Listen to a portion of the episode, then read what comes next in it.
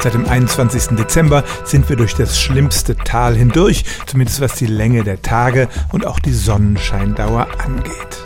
Wir können auf den Frühling hoffen, aber vorher müssen wir noch durch den Januar und Februar durch und das sind die beiden kältesten Monate im Jahr. Im Januar liegt die Tageshöchsttemperatur in Deutschland im Schnitt bei 2 Grad. Warum ist das so, obwohl wir doch mehr Sonne abbekommen als im Dezember? Die Antwort ist, das Wetter ist ein träges System und insbesondere die Ozeane tragen dazu bei, dass sich das alles ein bisschen verschiebt. Die enthalten nämlich riesige Wassermassen und die brauchen eine Zeit, bis sie sich aufwärmen oder abkühlen.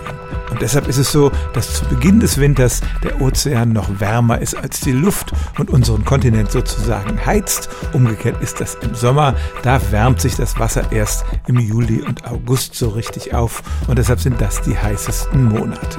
Wie das alles ohne den Einfluss des Ozeans aussieht, kann man dort beobachten, wo es ein ausgesprochenes Landklima gibt, etwa in Kanada, wo es in den gleichen Breiten wie bei uns im Winter etwa 10 Grad kälter ist.